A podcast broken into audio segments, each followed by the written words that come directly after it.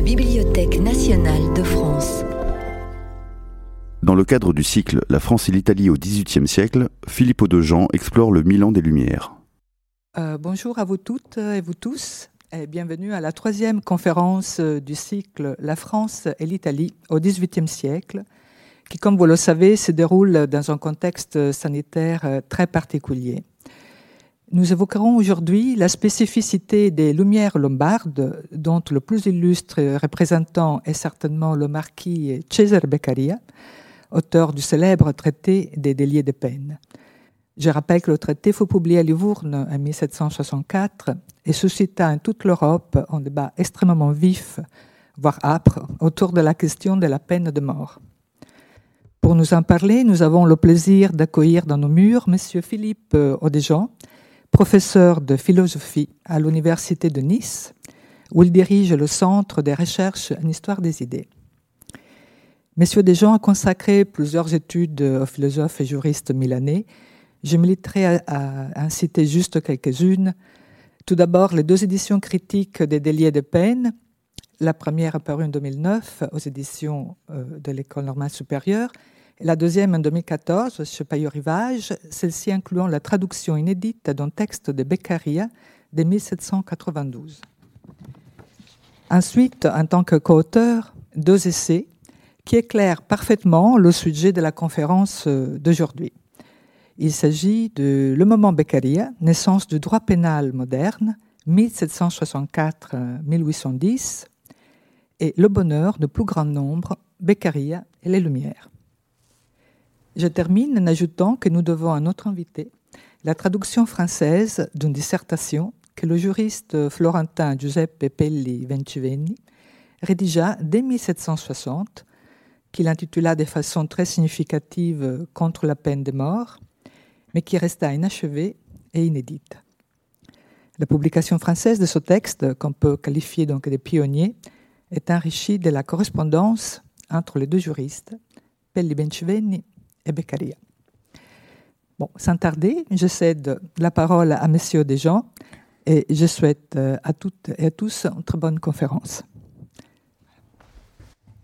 Bonjour à toutes et à tous. Je remercie d'abord la Bibliothèque nationale de France de m'avoir invité à parler des Lumières italiennes, qui est un territoire souvent oublié des études sur le XVIIIe siècle. Dans, dans ces études, tout particulièrement dans les études portant sur l'histoire des idées. Les lumières qui brillent sont en effet surtout les lumières françaises, les lumières euh, écossaises, les lumières allemandes, et c'est bien normal, et je ne conteste évidemment pas le rôle de premier plan qui leur est euh, attribué, mais euh, je pense qu'il ne faut pas pour autant négliger complètement l'étude des lumières transalpines. D'abord parce qu'on se priverait de comprendre des textes qu'on lit pourtant, ainsi, on lit bien le chef-d'œuvre de Beccaria, et des peines, dont, dont, je vais parler aujourd'hui, mais comme j'espère le montrer un petit peu précisément, il serait tout à fait trompeur de le comprendre simplement comme un produit des Lumières européennes, c'est-à-dire sans euh, s'intéresser à son ancrage dans un contexte particulier. Voilà, sa signification, elle dépend également du contexte des Lumières italiennes, du contexte des Lumières lombardes plus spécifiquement. C'est pas simplement un produit abstrait des Lumières européennes en général. Et puis parce que euh, la comparaison entre les différents mouvements des Lumières permet euh, de mieux comprendre chacun d'entre eux, en, co en, comprenant mieux les spécificités des uns et des autres. En réalité, euh, il me semble qu'on comprend mieux Voltaire en lisant Beccaria parce qu'on saisit mieux la, spécificité de ces combats et de ces contraintes, des contraintes de Voltaire et des combats de Voltaire. Alors, quel, euh, sera l'objet de, cette conférence? J'essaye de le préciser d'abord en, quelques mots. Lorsqu'on parle des Lumières italiennes, en tout cas dans le domaine de l'histoire des idées, on pense souvent aux Lumières lombardes, aux Lumières milanaises, aux Lumières qui se sont développées dans la capitale de la Lombardie, de l'État lombard, c'est-à-dire à Milan et surtout dans les années 1760. Les lumières lombardes sont généralement considérées comme le fleuron des lumières italiennes. Et lorsqu'on pense aux lumières lombardes, lorsqu'on pense aux lumières milanaises, un nom vient tout de suite aux lèvres. Évidemment, le nom de Beccaria, l'auteur d'un petit livre acclamé dans toute l'Europe, l'un des best-sellers des lumières européennes, des délices des peines, dont la première édition, hein, vous le rappeliez tout à l'heure, madame, dont la première édition date de 1764. Donc Beccaria est généralement considéré comme le fleuron des lumières euh, lombardes, qui sont elles-mêmes considérées comme le fleuron des lumières italiennes. Enfin, lorsqu'on essaye de préciser la raison pour laquelle Beccaria nous apparaît comme le fleuron des lumières euh, lombardes, on pense généralement au chapitre 28 du livre Des délices et des peines, c'est-à-dire le fameux chapitre où Beccaria plaide pour l'abolition de la peine de mort, une espèce de geste pionnier, de geste précurseur, hein, qui euh, le rend, qui l'a rendu célèbre dans l'histoire des idées. Les Lumières italiennes se seraient ainsi notamment distinguées par leur pôle position dans le combat pour l'abolition de la peine capitale. C'est en Italie, c'est plus précisément à Milan, qu'est donné le signal de départ de la bataille abolitionniste. Et ce signal de départ est donné par un jeune homme de 26 ans. Il a 25 ans quand il commence à écrire son texte. En 1763, il en a 26 lorsque la première édition paraît en 1764, le marquis Cesare Beccaria. Mais cela suffit-il à distinguer si nettement les lumières lombardes dans le panorama transalpin? Y a-t-il une telle spécificité, telle originalité, une telle particularité des lumières lombardes? En réalité non, et pour la raison suivante. Il se trouve en effet, mais ça aussi vous l'avez rappelé madame, il se trouve qu'un texte contre la peine de mort, un texte abolitionniste, resté manuscrit pendant très longtemps, jusqu'en 2014, avait été rédigé dès 1760. Plus précisément, entre la fin de l'année 1760 et les tout premiers jours de 1761, 24 novembre 1760, 6 janvier 1761. Je vous expliquerai pourquoi on connaît si bien les dates précise de rédaction de ce texte mystérieux, demeuré pendant très longtemps euh, manuscrit. 60, 61, donc plus de, plus de deux ans avant que Beccaria ne commence, en 1763, hein, je l'ai dit tout à l'heure, à rédiger son propre manuscrit de ce qui allait devenir des délices et des peines. Or, ce texte n'a pas été rédigé en Lombardie, mais en Toscane, à Florence, par un jeune aristocrate répondant au nom de Giuseppe Pelli. Et il faut enfin ajouter une dernière chose, tout à fait importante également. La toute première loi d'abolition de la peine de mort, dans le monde, hein, c'est une loi des Lumières. C'est une loi des Lumières italiennes, mais elle n'a pas été promulguée en Lombardie.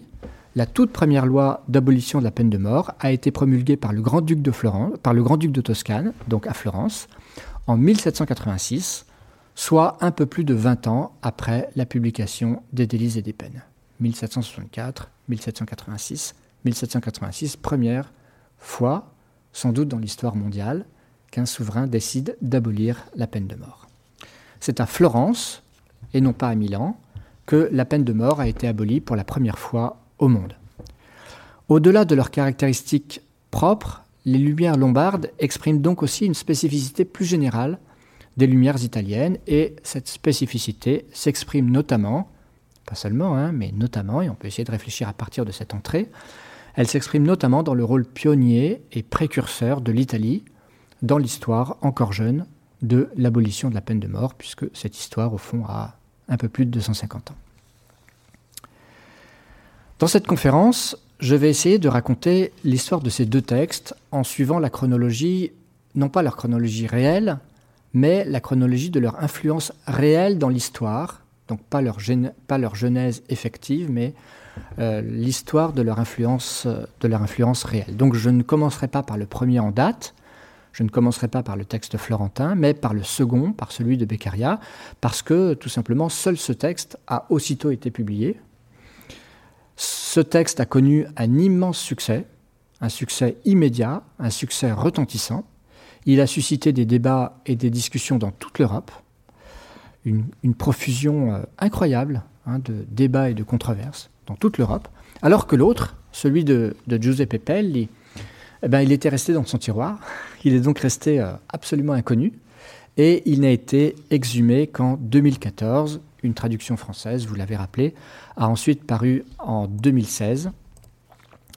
Et euh, une traduction anglaise vient tout juste de paraître, voilà, je suis heureux d'en de, informer, euh, peut-être en avant-première, les, auditeurs qui, m'écoutent en octobre 2020, donc il y a, il y a un peu plus d'un mois.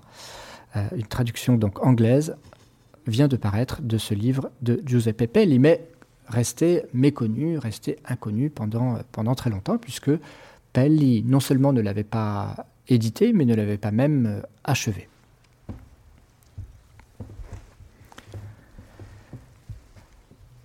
Alors, mais comme ce cycle de conférences est également consacré à la différence et à la comparaison entre les lumières françaises et les lumières italiennes, je commence par quelques brèves considérations à ce sujet, sur le thème justement qui nous occupe aujourd'hui.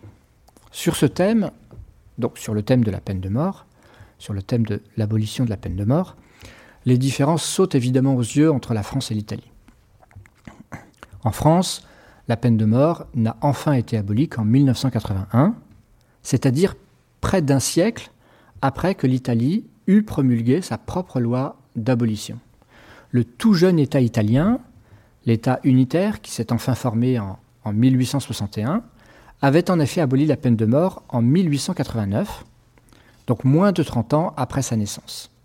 Alors certes, la peine de mort a ensuite été réintroduite par le régime fasciste de Mussolini en 1926, et cela fait aussi partie de l'histoire italienne. Mais il est quand même intéressant de constater que l'abolition de la peine de mort a été l'une des premières préoccupations des constituants de la toute nouvelle République italienne, tout de suite après la libération. Et qui plus est, on peut l'imaginer, hein, dans un contexte encore tendu, qui n'était pas forcément propice à ce genre de dispositions législatives.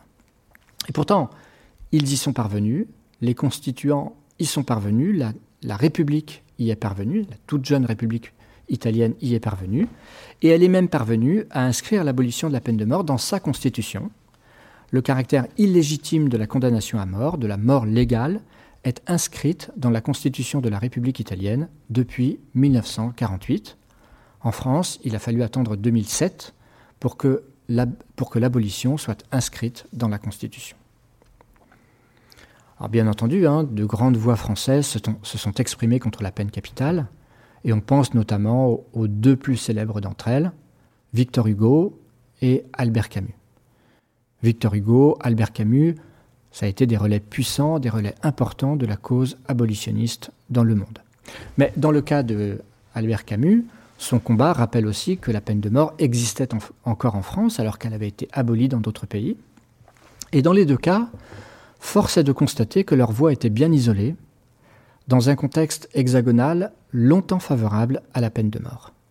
L'histoire des deux derniers siècles montre ainsi une grande différence dans les attitudes des deux pays envers la peine de mort. L'Italie, peut-être depuis les Lumières, porte un regard favorable sur son abolition, elle se montre très tôt disposée à en finir avec la mort légale, alors que la France, au contraire, résiste à l'abolitionnisme et se montre même pendant longtemps assez farouchement attachée, hein, il faut bien le dire, à ce très ancien châtiment. Une objection se présentera peut-être à l'esprit de mes auditeurs, et cette objection à laquelle je vais tenter de répondre va nous ramener vers les Lumières et vers le sujet de cette conférence. Certains rappelleront peut-être, vous me rappellerez peut-être, que les Lumières françaises ont servi à Beccaria de formidables caisses de résonance. Le livre de Beccaria a connu un extraordinaire rayonnement en France, et son rayonnement français est à l'origine, c'est incontestable, hein, de son extraordinaire rayonnement européen.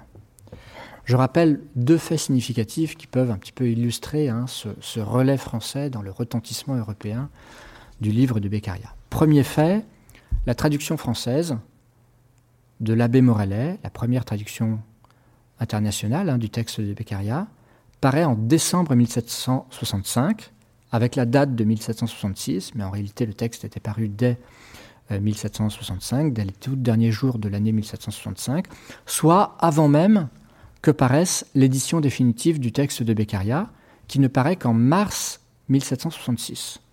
Et alors même que cette traduction contient déjà les toutes dernières modifications apportées au texte par Beccaria dans la dernière édition, l'édition définitive de mars 1766. En effet, Beccaria avait communiqué à son traducteur français ces toutes dernières modifications qu'il envisageait d'apporter au texte et qu'il a finalement effectivement apporté pour l'édition, pour la troisième édition italienne de 1766. C'est juste un détail, si vous voulez, mais ça me paraît un détail significatif. C'est-à-dire qu'entre décembre 1765 et mars 1766, la seule version complète et définitive du texte de Beccaria est disponible en traduction française, mais pas encore dans sa version originale, en version italienne. Deuxième fait, en 1766, soit l'année même où paraît l'édition définitive du texte original en italien, l'intellectuel le plus célèbre d'Europe, à savoir Voltaire, publie un livre intitulé Commentaire sur le livre des délits et des peines par un avocat de province. Pour Beccaria, c'est évidemment une extraordinaire consécration. Le texte est anonyme, le livre est anonyme, mais tout le monde sait, sait que c'est un texte de Voltaire. Et pour son livre, c'est un succès assuré dans toute l'Europe. Et en effet, dès 1767, le livre connaît une diffusion européenne massive, souvent par l'intermédiaire de sa traduction française, que les autres traducteurs consultent tous hein, pour établir leur propre traduction du texte italien. Ils traduisent euh, à partir du texte italien, mais ils consultent tous, sans exception, la traduction française pour éclaircir certains aspects, pour euh, transformer la structure du texte, mais ça c'est un autre aspect que je ne vais pas aborder aujourd'hui. Euh, bref, la traduction française, le commentaire de Voltaire ont été des relais absolument indispensables et absolument impressionnants hein, pour expliquer le retentissement européen du livre du Beccaria. Alors, je laisse de côté le rayonnement européen du livre et je me concentre sur sa, diffusion française pour répondre à l'objection que j'évoquais tout à l'heure et qu'on pourrait peut-être me faire. L'objection consisterait en la question suivante. Le succès français du livre ne traduit-il pas une sensibilité précoce des intellectuels français à la cause abolitionniste? Eh bien en fait non, pas du tout. En réalité, cette diffusion hexagonale ne traduit aucun engouement français pour la cause abolitionniste. Au contraire, on peut dire qu'aucun des premiers lecteurs français de Beccaria ne se montre convaincu par son argumentation contre la peine de mort. Ce n'est pas du tout ce chapitre du livre qui suscite l'admiration.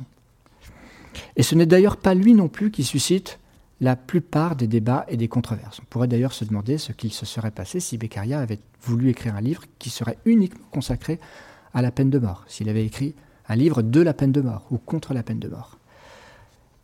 Quel aurait été le retentissement de ce livre? Quel aurait été le succès de ce livre? C'est une question qu'il ne faut pas poser en histoire, c'est impossible de faire des hypothèses. Mais en tout cas, ce qu'on constate, c'est que le livre n'a pas eu de succès en raison de ce chapitre sur la, peine de mort.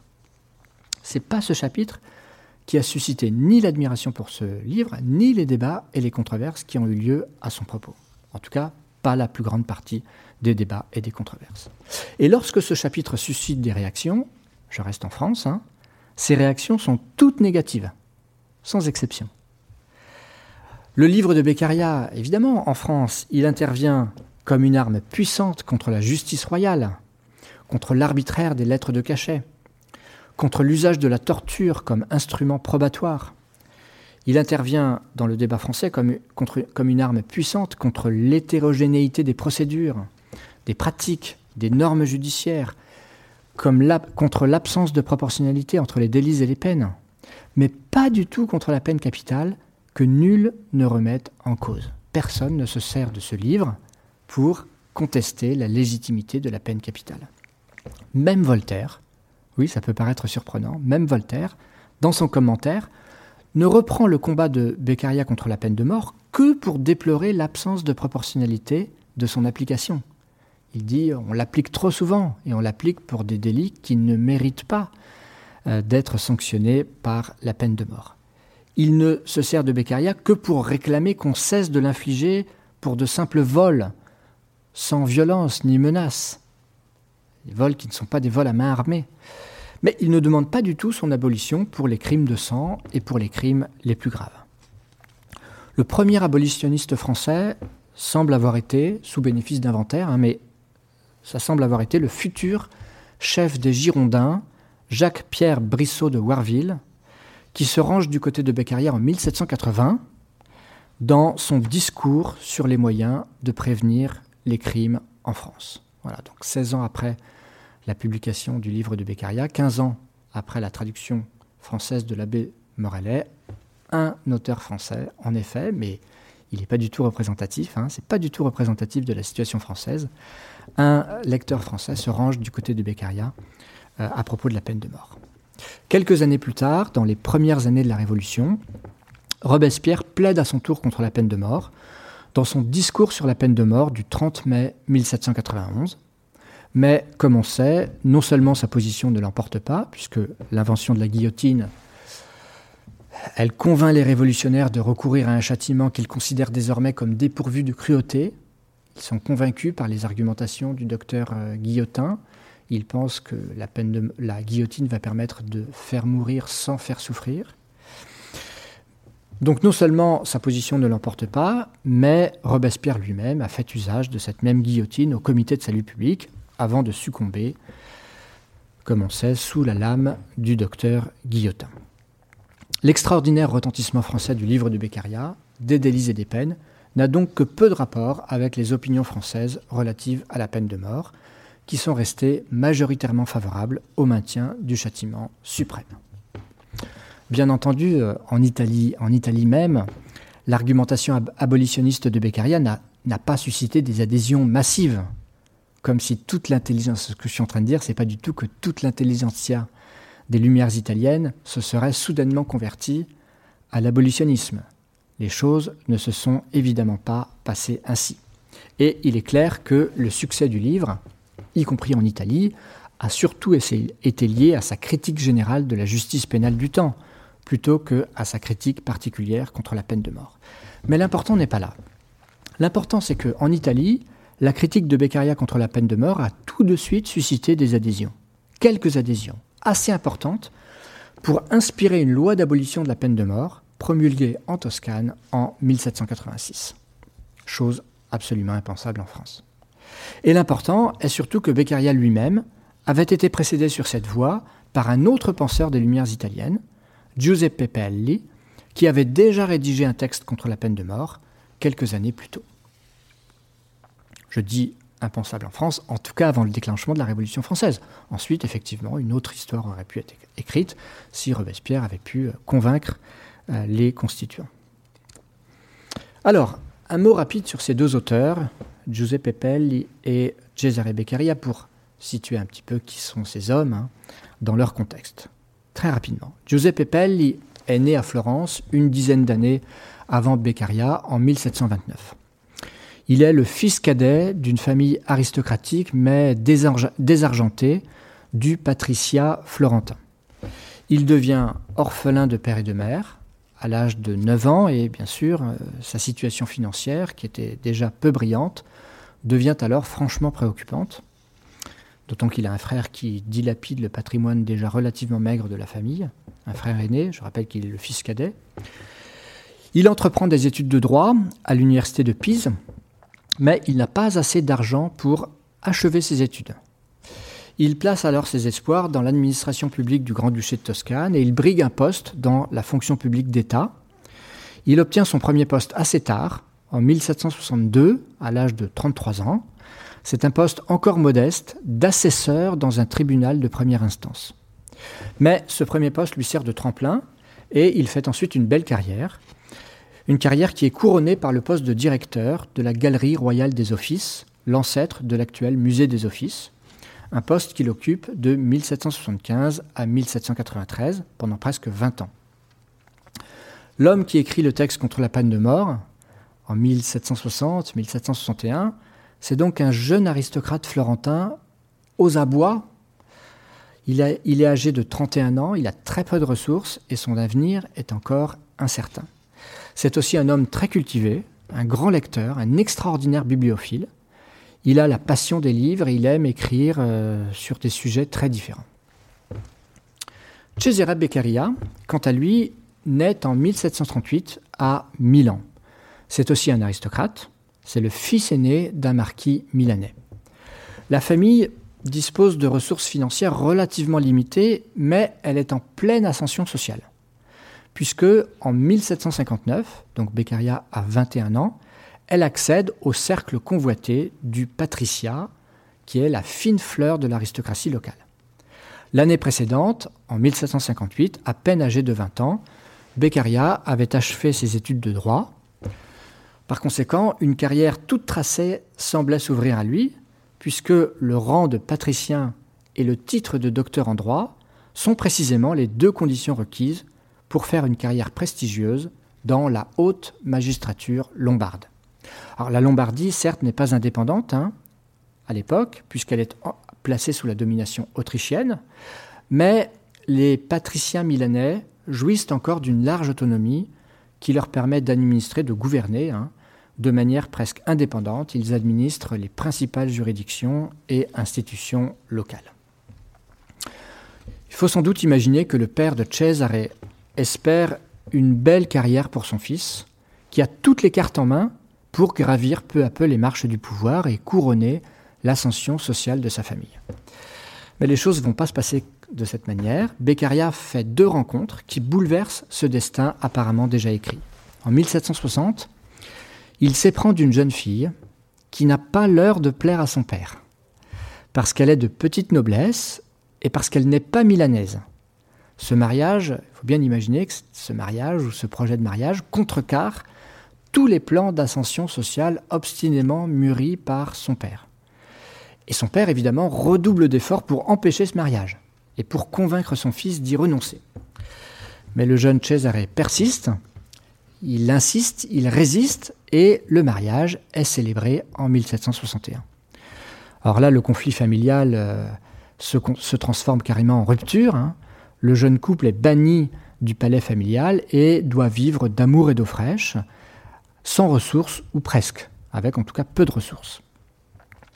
C'est alors que Beccaria fait la deuxième rencontre déterminante de sa vie. Il rencontre Pietro Verri, un jeune aristocrate de 10 ans son aîné, un personnage charismatique, d'une intelligence vive, impressionnante, et d'une très vaste culture.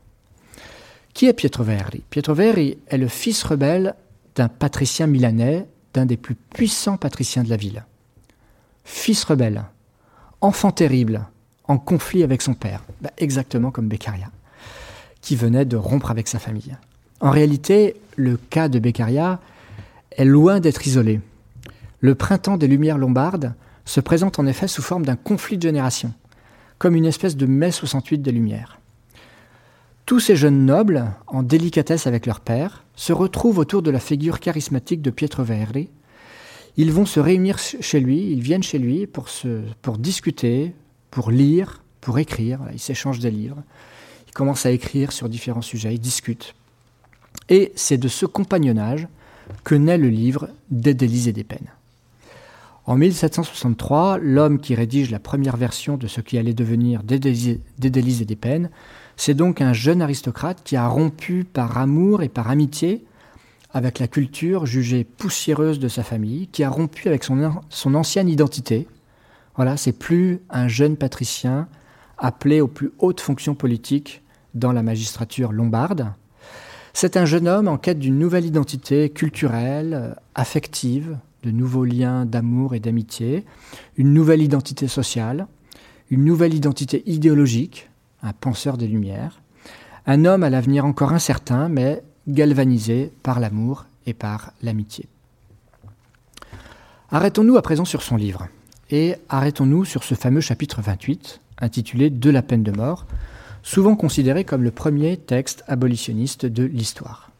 Mon projet aujourd'hui n'est pas de détailler l'argumentation développée par Beccaria, car pour cela il faudrait une autre conférence, il faudrait une conférence à part. Ce que je vais essayer de faire, c'est plutôt de réfléchir sur la signification historique de cette argumentation pionnière. Beccaria était-il un esprit absolument original, anticonformiste? La critique de la peine de mort était-elle au contraire dans l'air du temps? Était-ce audacieux? Était-ce dangereux d'écrire à l'époque contre la peine de mort? Les arguments contre la peine de mort étaient-ils susceptibles de séduire et de convaincre. Mais partons du chapitre 28. Beaucoup a été dit et écrit sur ce chapitre, et comme toujours dans ces cas-là, il faut démêler le vrai du faux. Je souhaite en particulier attirer l'attention sur une erreur de lecture qui a souvent été faite. On a souvent cru en effet que Beccaria admettait des exceptions, une au moins, et qu'il estimait que la peine de mort était en général illégitime, sauf dans certains cas où elle devenait légitime. Ça aurait été une argumentation un peu étrange et Il se trouve que certains commentateurs ont pensé que telle avait été l'argumentation de Beccaria.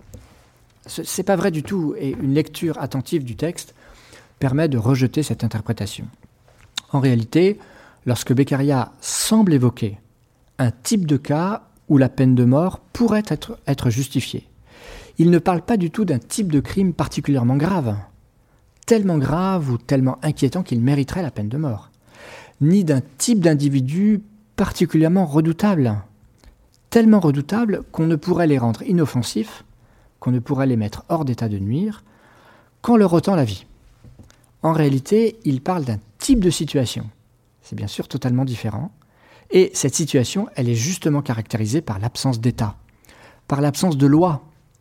Elle est caractérisée par l'anarchie, par la guerre civile, par le chaos. Ben, ça signifie que selon lui, dans un État de droit où règne la paix civile, dans le cadre du fonctionnement normal d'institutions légitimes, aucune situation ne peut rendre légitime des lois d'exception qui rétabliraient la peine de mort. Aucune, absolument aucune. C'est pourquoi Beccaria soutient non seulement que la, peine, que la peine de mort est inutile et même nuisible, il consacre en fait l'essentiel du chapitre à, développer cette démonstration. La peine, la peine de mort est inutile et elle est même nuisible, mais il ne se contente pas de, démontrer cette inutilité et ce caractère nuisible de la peine de mort, il souligne d'emblée, au tout début du chapitre, qu'elle est de toute façon injuste. Elle est totalement injuste, elle est absolument injuste.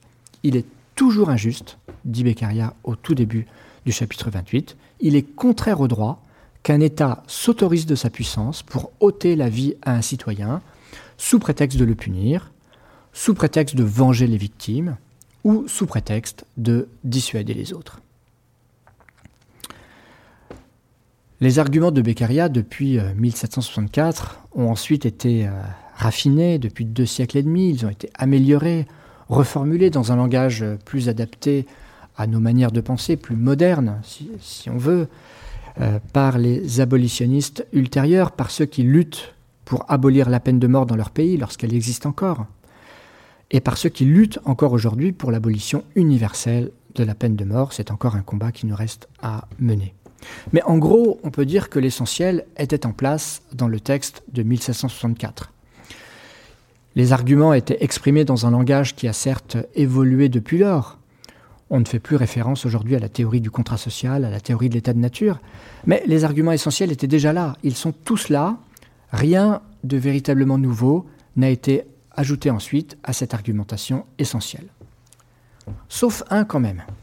Il existe un argument que Beccaria ne connaissait pas encore, ou auquel il n'avait pas encore pensé, et, qui ne figure ni dans la première édition de 1764, ni dans l'édition définitive de 1766.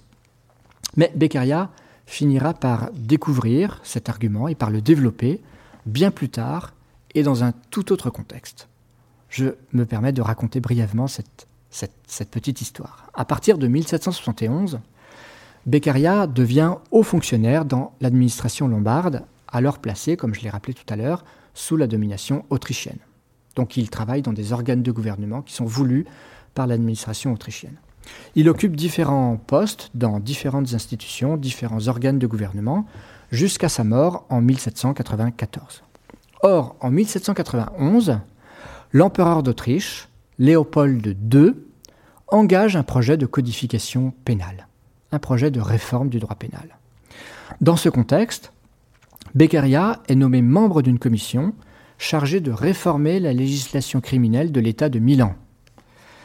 Parmi les réformes envisagées se pose évidemment la question de la peine de mort. Pourquoi je dis évidemment? Parce que Léopold II, lorsqu'il était grand-duc de Toscane avant de monter sur le trône impérial de Vienne, avait aboli la peine de mort en 1786 en Toscane.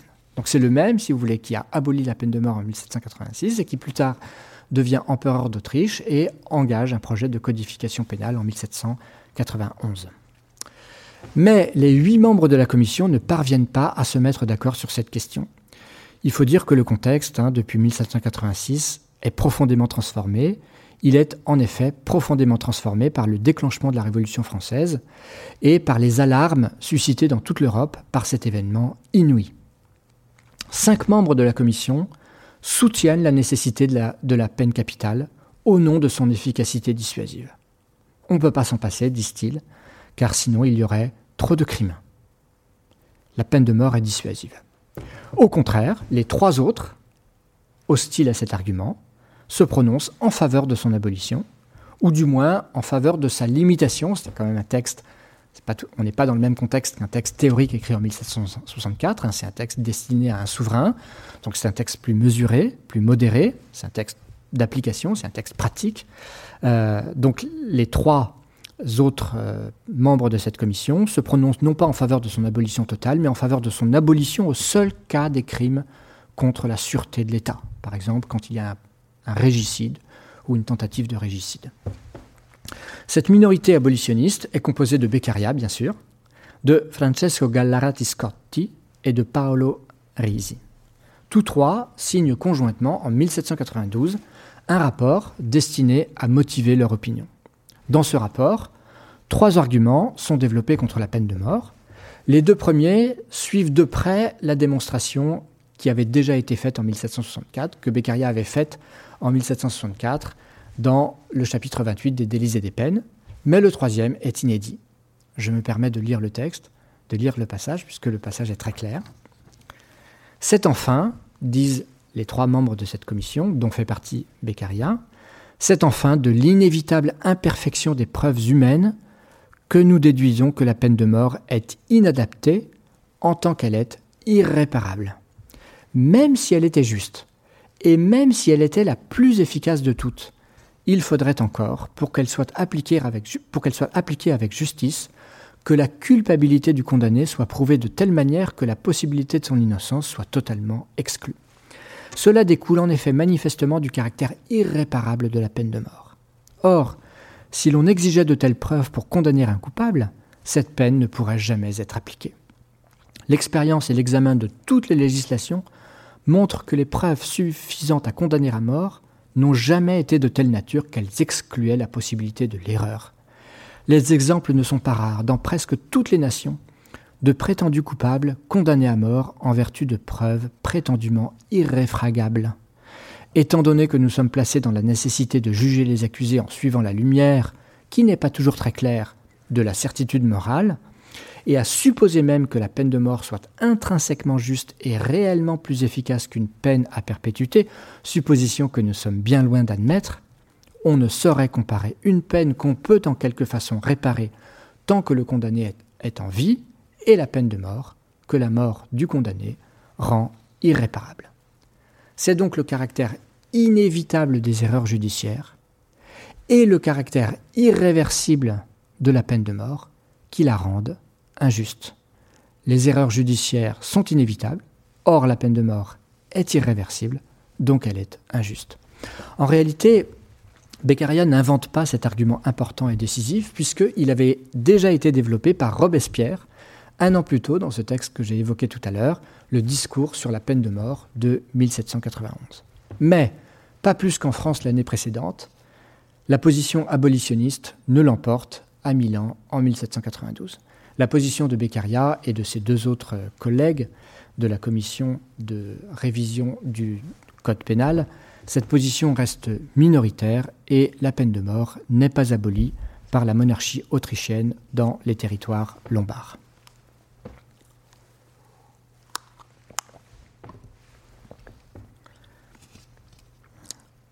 Un autre préjugé à propos de Beccaria a consisté à croire pendant très longtemps qu'il n'était pas le véritable auteur des délits et des peines.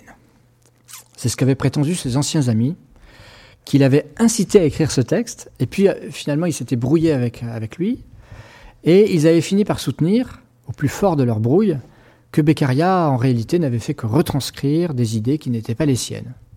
C'était une espèce d'usurpateur qui, n'était pas le véritable auteur du, texte. Mais les recherches historiques ont fait justice de cette accusation et ont rendu à Cesare ce qui appartient à Cesare.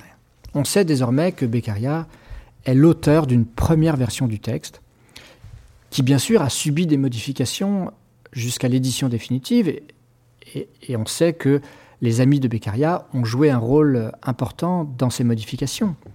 Mais on sait aussi que cette première version possède déjà une structure propre, une autonomie indéniable. Donc, si les amis de Beccaria ont transformé en partie le texte initial, il faut en conclure non pas que Beccaria n'est pas l'auteur du texte, mais qu'il est l'auteur d'un texte qui a ensuite été transformé, corrigé, modifié par d'autres auteurs, comme ça arrive très souvent dans l'histoire, euh, de l'édition, dans l'histoire des grands textes. Mais qui sont ces amis de Beccaria?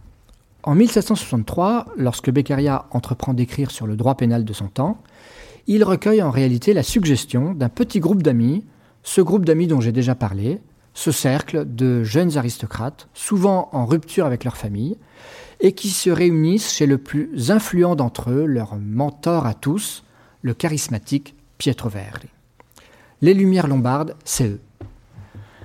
C'est un groupe de jeunes gens qui entreprennent, de renouveler leur culture de fond en comble, parce qu'ils estiment que leur culture, la culture qu'ils ont appris chez eux ou sur les bancs de l'université, est une culture poussiéreuse qui n'est plus capable de donner des réponses aux dilemmes, aux questions du monde contemporain. Donc, ils lisent, ils méditent les grandes œuvres des Lumières européennes, et ils entreprennent également d'écrire des textes, des opuscules, des tracts, des traités, qui ont tous en commun de proposer des réformes très concrètes sur les principaux problèmes de la politique de leur temps.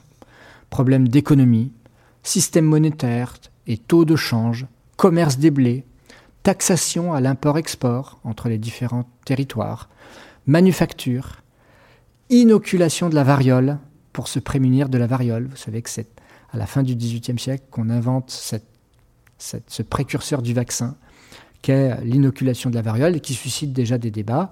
Beccaria et ses amis prennent euh, position en faveur de l'inoculation de la variole, alors que certains, comme aujourd'hui les, les Novax, euh, s'opposaient déjà à ce genre de, euh, à ce genre de, remède.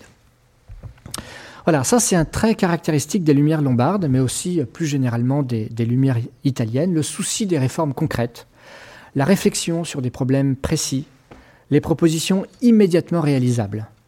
Peut-être parce que, au contraire, dans la France de Louis XV et, de Louis XVI, dans la monarchie absolue qui régnait en France, aucun projet de réforme n'avait de chance d'aboutir. On pouvait toujours essayer d'écrire sur la réforme des blés ou sur l'abolition de la peine de mort s'il y avait eu des abolitionnistes, mais de toute façon, aucun projet de ce genre n'avait de chance d'être écouté par les souverains absolus.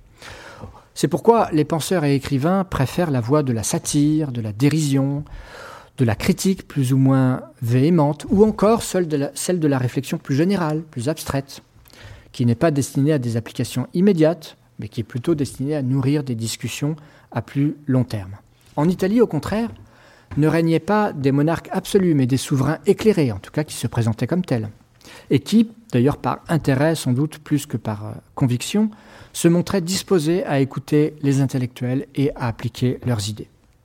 C'est donc dans le contexte d'un cercle d'amis, un cénacle de jeunes intellectuels qui découvrent euh, la beauté des idées, mais aussi euh, la beauté du combat, la beauté de la lutte, la beauté de la bataille politique, un groupe de jeunes ambitieux aussi, qui espèrent se faire remarquer par le souverain autrichien pour qu'il leur donne des postes dans les organes de gouvernement du territoire lombard, hein, puisque c'est pas par leur, père qu'ils pouvaient désormais espérer des postes, c'est pas par euh, l'ascension sociale de leur, famille qu'ils pouvaient espérer des postes, mais du coup par le souverain autrichien directement, fâchés avec leur père, plein de, dédain, de mépris pour la culture traditionnelle, pour, pour les anciennes institutions locales qui étaient aux mains des patriciens, ils placent tous leurs espoirs dans le souverain autrichien.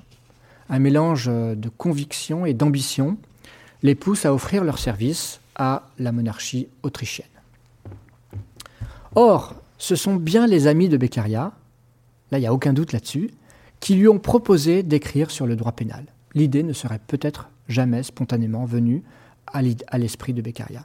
Ce sont eux qui lui ont proposé d'écrire sur, de réfléchir sur une réforme du système criminel, qui lui ont proposé de rédiger un bref pamphlet un texte efficace, relativement court, un petit libelle pour démontrer les absurdités et les cruautés du droit pénal de leur temps et aussi pour tracer des perspectives en vue d'un droit pénal plus juste, plus équitable, plus raisonnable, plus humain.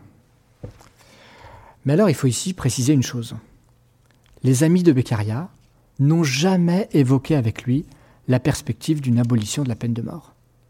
Ils n'ont jamais même envisagé que Beccaria s'engagerait dans cette voie. Ce n'était pas du tout à l'ordre du jour. Ce qui était à l'ordre du jour, c'était euh, l'abolition de la torture.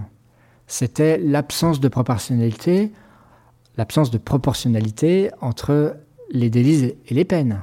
C'était le pouvoir arbitraire et discrétionnaire dont jouissaient les magistrats instructeurs et les juges chargés de prononcer les sentences. Mais ils ont été les premiers surpris lorsqu'ils ont découvert les pages écrites par leur ami contre la peine de mort. Premier surpris d'abord parce que c'est eux qui les ont lues en premier, mais ils étaient complètement étonnés par cette prise de position à laquelle ils ne s'attendaient pas du tout.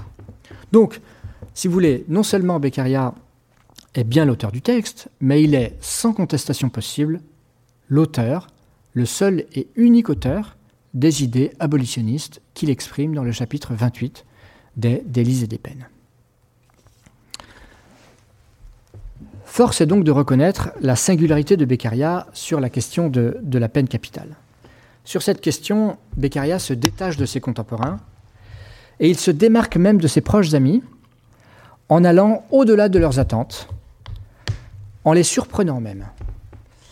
Il semble donc innover radicalement, un auteur sans prédécesseur, sans précurseur. Impossible d'en dire autant de sa théorie générale de la justice pénale, bien sûr. Que se passe-t-il dans sa théorie de la justice pénale? Beccaria fonde sur la théorie du contrat social une théorie de la justice pénale qui est farouchement hostile à la culture de son milieu familial, à la culture de son milieu social, mais qui, par ailleurs, s'inscrit dans le droit fil de réflexions qui ont commencé avant lui, qu'il reprend, qu'il réélabore, certes, d'une manière, à mon avis, puissamment originale, euh, mais qui ont déjà une histoire. En revanche, lorsqu'il tire de cette même théorie du contrat social l'idée que la peine de mort est une peine injuste, toujours injuste, absolument injuste et illégitime, il se distingue de ses devanciers. Aucun penseur contractualiste n'avait tiré la conclusion, n'en avait déduit, n'avait déduit de la, doctrine du contrat social l'abolition de la peine de mort ou le caractère illégitime de la peine de mort. Il tire donc de la théorie de ses devanciers une conséquence tout à fait inattendue. Il pousse le bouchon contractualiste, si vous me permettez cette expression, jusqu'à une conclusion neuve et inédite.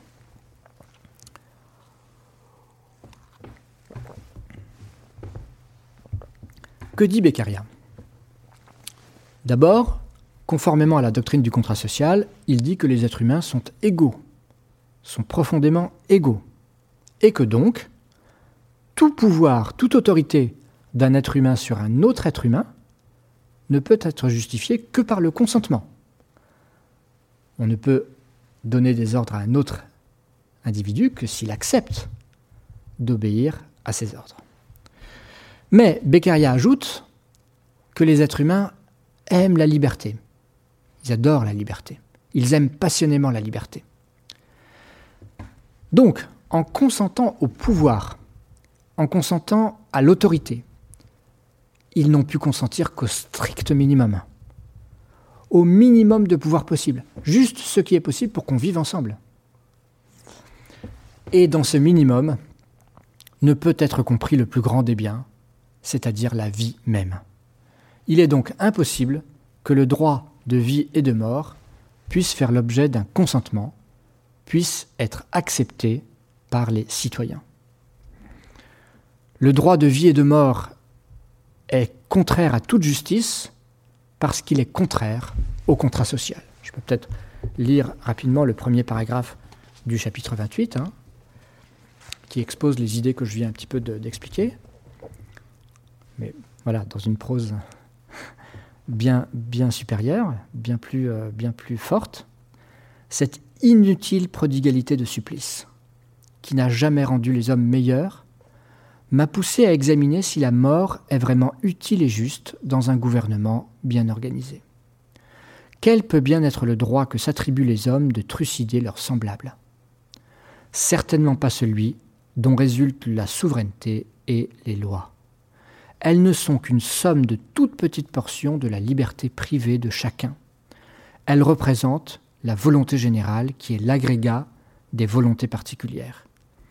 Qui a jamais voulu laisser à l'arbitraire d'autres hommes le droit de le tuer? Comment, dans le plus petit sacrifice de la liberté de chacun, peut-il jamais y avoir celui du plus, grand de tous les biens, la vie?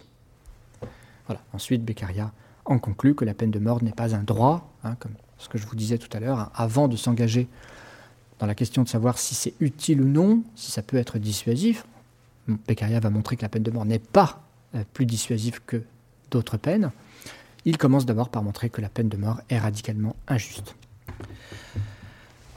Alors Beccaria appartient cependant à son temps, et sa thèse ne peut évidemment être réduite à une fantaisie singulière, à l'originalité absolue d'un génie isolé.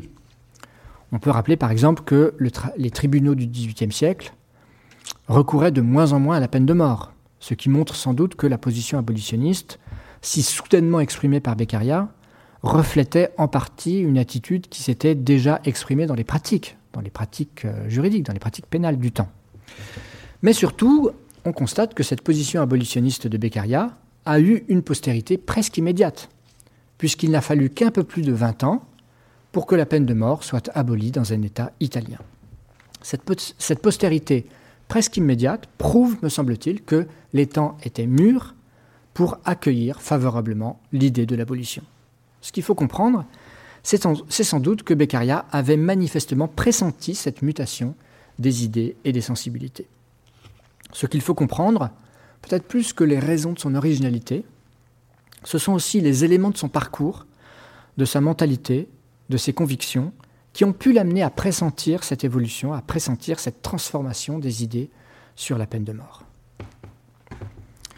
On doit en tout cas imaginer sa surprise, sans doute aussi sa satisfaction, lorsqu'il reçut en mars 1766 une lettre d'un certain Giuseppe Pelli, florentin de naissance et de résidence, qui lui disait avoir lui-même écrit, quelques années plus tôt, un texte contre la peine de mort. cette lettre ne lui est adressée qu'en 1766 et non dès 1764, c'est-à-dire que Giuseppe Pepel n'écrit pas à Beccaria dès la première édition des Délices et des peines. Pourquoi? Parce que ce livre avait toujours paru sans nom d'auteur, de manière totalement anonyme. Et Pelli n'était jamais parvenu à percer la véritable identité de l'auteur anonyme qu'il avait tant admiré. Mais le nom de Beccaria avait été imprimé sur quelques exemplaires de la dernière édition, celle de mars 1766. Une centaine d'exemplaires tout au plus, peut-être un peu moins. Les tout premiers à avoir été imprimés. Et on imagine bien sûr qu'ils sont aujourd'hui très recherchés par les collectionneurs et par les bibliophiles. Pas plus d'une centaine. Pourquoi? Parce que Beccaria avait aussitôt demandé à l'imprimeur de retirer son nom. Il venait en effet d'apprendre que des délices et des peines avaient été placés à l'index des livres interdits par l'Inquisition romaine et il ne voulait pas devenir un martyr de la vérité. Mais l'un des exemplaires portant le nom de Beccaria était arrivé entre les mains de Giuseppe Pelli, et Pelli avait enfin pu écrire au philosophe milanais pour lui dire son estime et son admiration. Alors, Beccaria était un piètre épistolier. Il écrivait très peu et il laissait un grand nombre de lettres sans réponse. Mais là, pour une fois, il se fend d'une belle réponse à ce jeune homme si sincère, si touchant et apparemment si proche de lui. Ça en dit long hein, sur la raison, sur le, comment dire, sur euh, la réaction de Beccaria lorsqu'il a lu cette lettre, hein, qui a dû manifestement le toucher, hein, toucher une fibre de sa sensibilité. Dans cette lettre de mars 1766, Pell y confie à Beccaria qu'il l'a secrètement devancé dans l'histoire de la lutte abolitionniste, puisque avant lui, il avait déjà écrit un texte contre la peine de mort, un texte jamais publié, resté dans ses archives à l'état de manuscrit. Bien sûr, il ne peut s'empêcher de s'enorgueillir un petit peu hein, d'avoir été le premier à soutenir l'opinion abolitionniste sans pouvoir s'empêcher non plus hein, de, concevoir un, brin de jalousie, puisque c'est Beccaria qui sera à jamais le premier aux yeux de la postérité. Mais avec une élégance mêlée d'une pointe d'amertume, il fait passer au second plan son orgueil d'avoir été le premier et sa jalousie de ne pas l'avoir été, pour mettre au premier plan sa satisfaction intellectuelle de voir enfin la vérité triompher, pour mettre au premier plan son admiration pour Beccaria, ainsi que son sentiment de communauté intellectuelle, d'affinité intellectuelle avec lui. Mais quel est ce texte? En quoi consiste-t-il? Quelles sont les idées qui développe Giuseppe Pelli? Pendant longtemps, on n'en a rien su. On l'a tout bonnement ignoré, au point qu'on pouvait légitimement se demander si Pelli n'avait pas fait un peu d'esbrouf, s'il ne s'agissait pas d'un gentil mythomane qui avait voulu s'attribuer une gloire de précurseur qu'il ne méritait pas. On disposait néanmoins d'un autre document qui semblait prouver qu'il avait bel et bien écrit ce texte précurseur et pionnier, ce tout premier texte abolitionniste de l'histoire. Giuseppe Pelli est en effet connu des historiens des Lumières italiennes pour être l'auteur d'un immense journal intime. 80 volumes, 40 000 pages, presque un demi-siècle d'annotations quasi quotidiennes de 1759 à 1807. Une mine, bien sûr, d'informations hein, pour les historiens des Lumières sur la vie quotidienne d'un aristocrate toscan. Or, ce journal nous apprend que Pelli a lu l'ouvrage de Beccaria quelques jours seulement après sa sortie en juillet 1764. Je vous l'ai dit tout à l'heure, hein, c'est un extraordinaire bibliophile, un curieux des livres, il a la passion des livres et, c'est un très grand lecteur. Il ne se contente pas de, d'enrichir sa bibliothèque, mais d'enrichir aussi son esprit, sa culture, en lisant les livres qu'il achète. Dans le tête-à-tête avec soi-même du journal intime, Pelli peut donner libre cours à son amertume. Il écrit, en commentant son admiration pour ce livre qui vient de sortir, hein, dans son journal intime, il écrit Je regrette seulement qu'un autre que moi ait publié en première en Italie une opinion dont je souhaitais être l'auteur. Donc, comme dans l'espace public de sa lettre à Beccaria, Pelli revendique, dans l'espace privé du journal intime, son statut de précurseur et de pionnier il revendique son antériorité chronologique, attestée par un texte resté inédit. Dans ce même journal, maintenant, si on remonte un petit peu en arrière, grâce à ce, petit indice de l'annotation de juillet 64, on constate que Pelli confiait, le 24 novembre 1760, qu'il venait ce jour-là de commencer la rédaction d'un texte contre la peine de mort. Et le 6 janvier 1761, toujours dans ce journal intime, il écrit qu'il n'a pas fini son texte mais qu'il arrête. Il va le laisser de côté. Il a besoin de s'arrêter un petit peu pour éventuellement le reprendre quelque temps plus tard avec un peu de recul, le laisser reposer. Ça, c'est utile parfois quand on écrit des textes, on est trop à l'intérieur, on a besoin de prendre un petit peu de distance, de recul, de laisser reposer son texte avant de le reprendre de sang-froid. Voilà pourquoi on connaît si précisément les dates de rédaction de ce texte. Mais pourquoi ce texte est-il resté inédit? D'après Pelli lui-même, c'est parce que l'auteur, Pelli, s'est retrouvé dans une situation de conflit d'intérêts. C'est donc par prudence politique et institutionnelle qu'il a préféré renoncer à achever son texte et encore plus à, ne pas le publier. En janvier 1762, je le rappelais tout à l'heure, Pelli est en effet nommé secrétaire ou assesseur d'une juridiction civile et criminelle de première instance. Il a alors estimé que l'expression de ses convictions en matière de justice pénale était incompatible avec ses obligations institutionnelles, qu'elle risquait d'interférer. C'est en tout cas l'explication qu'il donne à Beccaria dans sa lettre de mars 1766. Pendant longtemps, comme je le disais, ce texte est néanmoins resté introuvable. Malgré les déclarations du journal intime, euh, malgré la lettre à Beccaria, un doute continuait de planer sur son existence réelle. Mais il a fini par être retrouvé dans les années 1990. Il a été retrouvé dans des cartons d'archives de la famille Pelli, conservés dans les archives nationales de Florence. Il a été retrouvé par un historien florentin, Renato Pasta. J'ai moi-même euh, retranscrit le manuscrit et j'ai procuré la première édition du texte en 2014, puis j'en ai donné une traduction française qui a été publiée en 2016.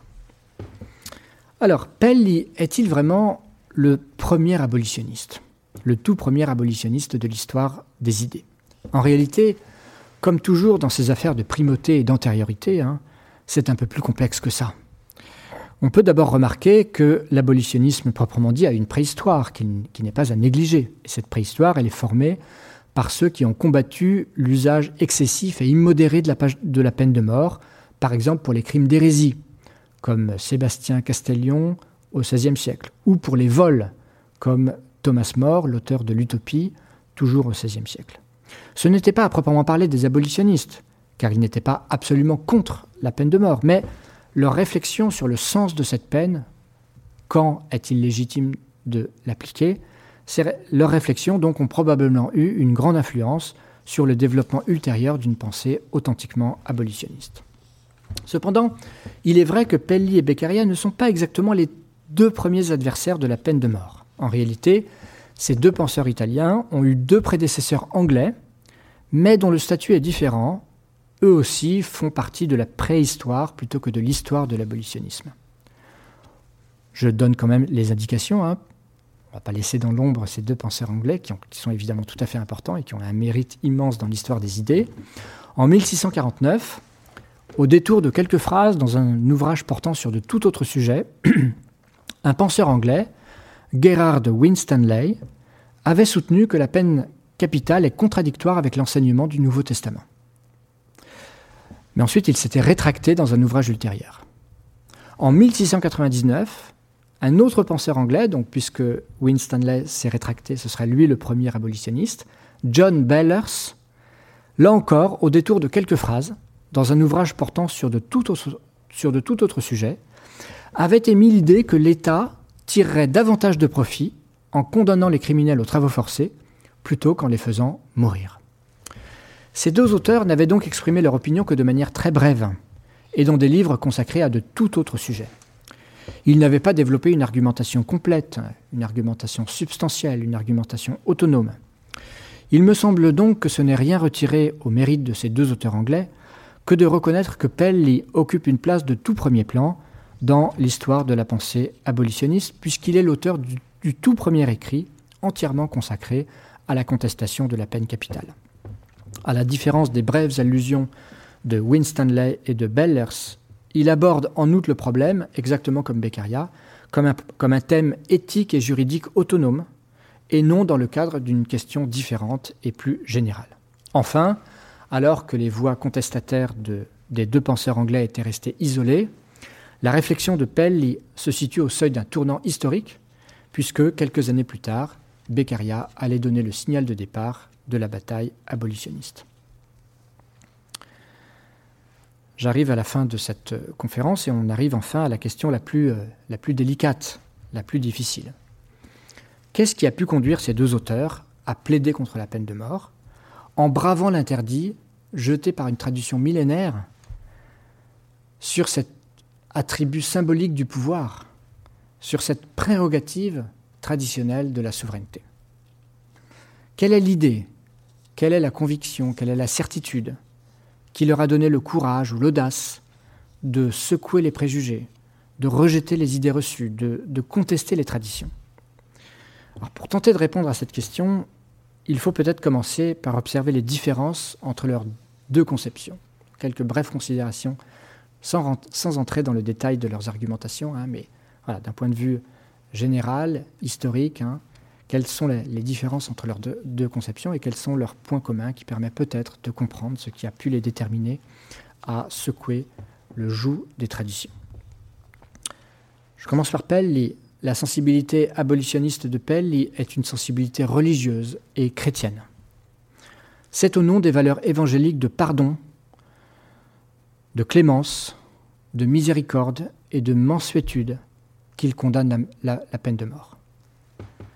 Mettre à mort, pour lui, c'est un acte de violence qui, trahit une soif de vengeance. Et cette soif de vengeance, cette passion de colère, elle nous ravale au rang même du criminel qu'on prétend punir. Alors évidemment, hein, ensuite il, développe ses idées euh, matricielles, hein, qui sont la base de sa, conviction. Il les développe avec des arguments juridiques sur le droit naturel, sur le contrat social, avec des, arguments qu'il, euh, en réfutant certains, juristes hein, de son temps. Mais quand on lit surtout la préface, l'introduction, on voit que l'essentiel est là pour, pour Pelli.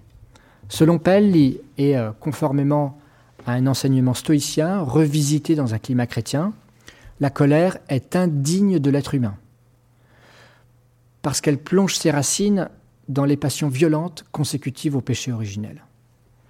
C'est encore dans une perspective chrétienne que Pelli réinterprète la thèse stoïcienne de Sénèque, selon laquelle celui qui punit doit le faire sans colère, parce que la colère est une espèce de délit moral, un crime de l'âme. Delictum animi, disait Sénèque.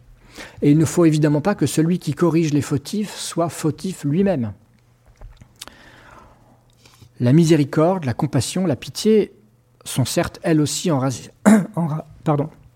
enracinées dans le cœur humain, mais elles sont plus justes, elles sont plus raisonnables, elles sont plus conformes à la vertu et au message évangélique. C'est pourquoi il faut les préférer. Il faut préférer la miséricorde plutôt que la colère, la compassion et la pitié plutôt que la vengeance. Toujours à la lumière du concept de péché originel, Pelli reprend enfin la thèse stoïcienne selon laquelle c'est justement parce que nous sommes tous méchants que la douceur est plus appropriée que la colère. Son argumentation ici est double. D'une part, il soutient que nous sommes tous en proie aux forces du mal. Le criminel lui-même est aussi en quelque façon une victime, c'est une victime de ses passions, une victime du péché originel. Et ces crimes devraient donc susciter la compassion au moins autant que l'indignation. Nul ne peut s'arroger une supériorité morale susceptible de justifier sa sévérité punitive. Face au criminel, en quelque sorte, nous ne devons pas lui jeter la première pierre.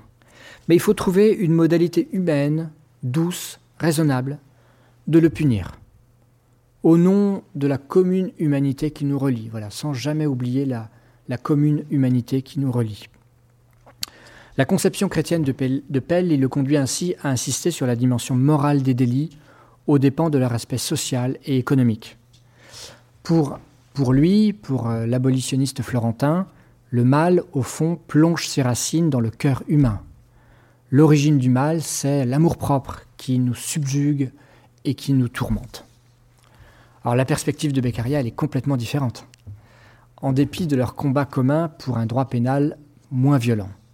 Pour lui, au contraire, bah d'abord, la recherche du bien-être n'a rien de répréhensible. C'est normal de chercher son bonheur. L'égoïsme n'est pas un vice. L'amour-propre, hein, ce qu'on appelait au XVIIIe siècle l'amour-propre, c'est pas un vice. Hein, L'amour de soi, c'est pas un vice. Les crimes et les délits, ils ne sont dus qu'aux erreurs, aux méprises ou au dérèglement dément de l'intérêt. Or, dit-il, l'intérêt s'égare d'autant plus facilement qu'il est plus pressant et plus vital, comme c'est le cas chez les plus démunis. Il s'égare également d'autant plus facilement qu'il est attisé ou attiré, qu'il ne sent plus d'obstacles devant lui, comme c'est le cas chez les plus puissants, qui se sentent parfois au-dessus des lois. Il s'égare enfin lorsque les folies du monde social, désordre, injustice, déséquilibre, rompent les équilibres entre la tête et le cœur, entre le monde humain autour de soi et les sentiments humains qu'on éprouve en soi-même.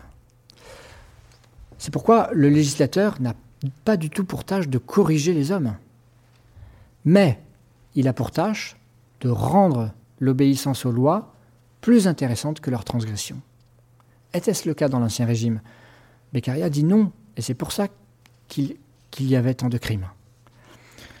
Le législateur a aussi pour tâche de créer les conditions matérielles pour empêcher l'intérêt de perdre la raison. Ah, l'intérêt doit rester raisonnable, doit rester rationnel. L'origine du mal pour Beccaria, elle est politique et elle est économique. Le mal ne vient pas des déchirements du cœur, il vient des déchirements de la société. C'est déjà ce que disait Spinoza au XVIIe siècle. Je cite Spinoza, les séditions, les guerres, le mépris ou la violation des lois doivent être imputés, c'est certain, non tant à la méchanceté des sujets qu'au régime vicieux de l'État.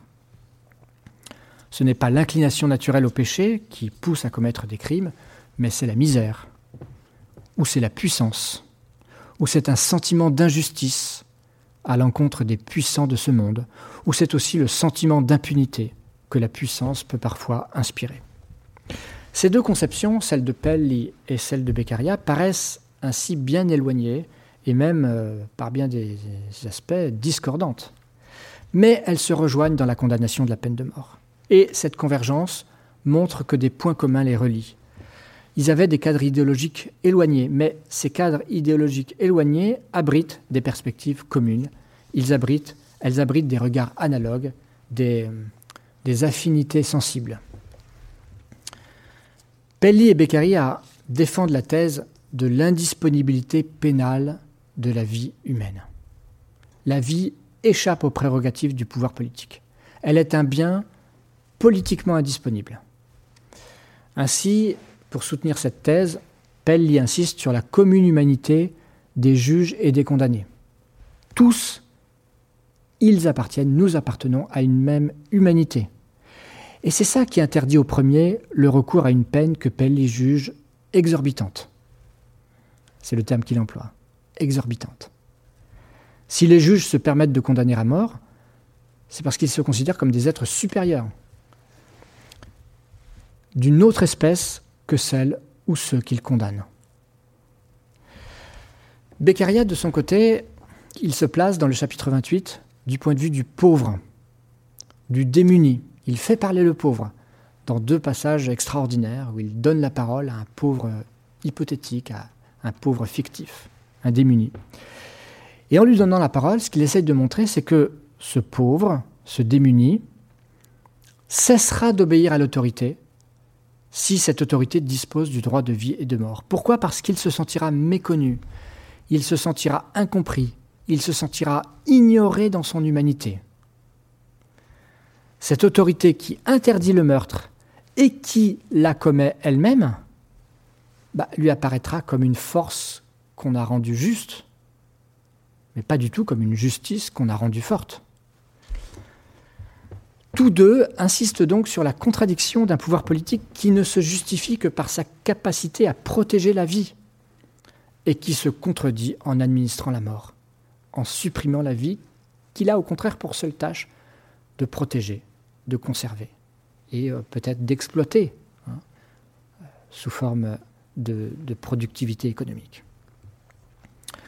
Alors comment expliquer l'apparition de ces nouvelles idées?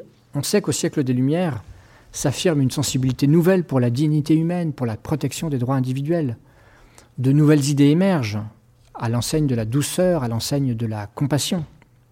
Et à la faveur de vastes processus culturels, les sentiments humanitaires connaissent probablement un essor important. Certains ont donc attribué ce, pardon, ont attribué ce développement des sentiments humanitaires, ou cette invention de la compassion, comme on a pu dire également, à différents facteurs culturels. Par exemple, la lecture des romans. C'était un genre d'invention récente, c'était un genre en vogue à l'époque des Lumières. Or, ce genre apprend au lecteur à se mettre à la place d'autrui. Il favorise donc les sentiments d'empathie, de pitié, de compassion. Mais si ces évolutions permettent d'éclairer les nouvelles idées sur la torture, sur la présomption d'innocence, sur les supplices, sur la douceur du droit pénal, elles ne permettent pas de comprendre le geste original et inédit de Pelli et de Beccaria. Pelli et Beccaria vont plus loin. Ils brisent le sceau d'une ancienne évidence, celle de la peine de mort, considérée depuis toujours comme un droit absolu du souverain.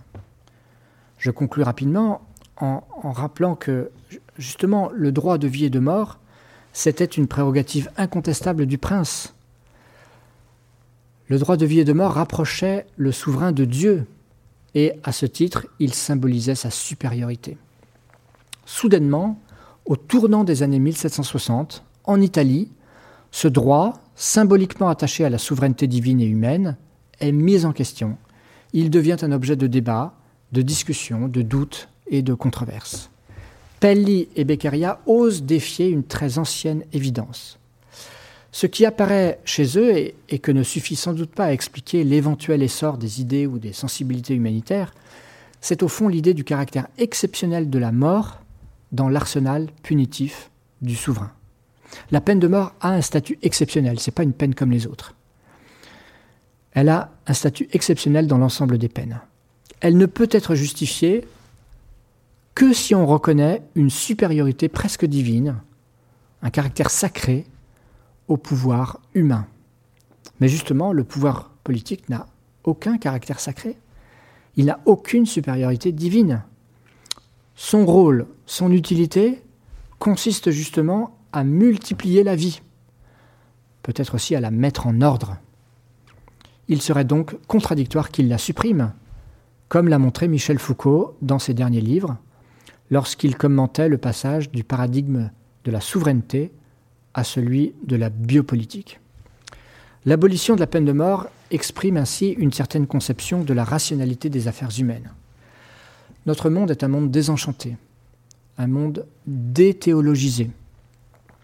Et dans ce monde, le rapport au sens évolue, il se transforme. Les choses, les hommes du XVIIIe siècle sont, sont les premiers à en faire l'expérience, les hommes et les femmes du XVIIIe siècle en font l'expérience pour la première fois, les choses ne contiennent plus en elles-mêmes un sens que les êtres humains devraient découvrir en les interprétant. Un sens auquel ils adhéreront d'autant plus qu'ils ne l'ont pas choisi. Seul au contraire, désormais, s'offrent des faits dépourvus de sens. Ce qui s'offre à nous, ce sont des données quantitatives. Si les êtres humains sont susceptibles d'y découvrir du sens, c'est seulement en calculant la manière dont ces données peuvent être le plus efficacement adaptées à leur but. Comment peut-on adapter les faits, les faits du monde, à nos buts, auxquels nous adhérons d'autant plus que nous ne les avons pas choisis, parce que ces buts sont imposés par la première de toutes les données, à savoir la vie. Conservation, accroissement, recherche du plaisir, fuite de la douleur. Dans ce contexte, que des êtres humains ôtent volontairement la vie à d'autres êtres humains, cela ne peut relever que du crime. En aucun cas, cela ne peut relever de l'action légitime. La contribution des Lumières italiennes a consisté à opérer cette déduction dans un contexte qui la rendait possible. Ce qu'il faut comprendre, c'est à la fois qu'il y avait un contexte qui rendait possible cette déduction, et en même temps l'originalité de cette déduction qui a été faite pour la première fois en Italie dans les années 1760, une déduction qui est faite dans un contexte qui la rendait possible, mais un contexte qui attendait encore que des esprits, euh, sans doute audacieux, en tout cas originaux, euh, la, la fassent, fassent cette déduction. Voilà, je vous remercie euh, beaucoup pour cette, de m'avoir écouté pour cette conférence. Vous venez d'écouter un podcast de la Bibliothèque nationale de France. Retrouvez les conférences, rencontres et créations de la BNF sur toutes les plateformes de podcast ainsi que sur le site bnf.fr.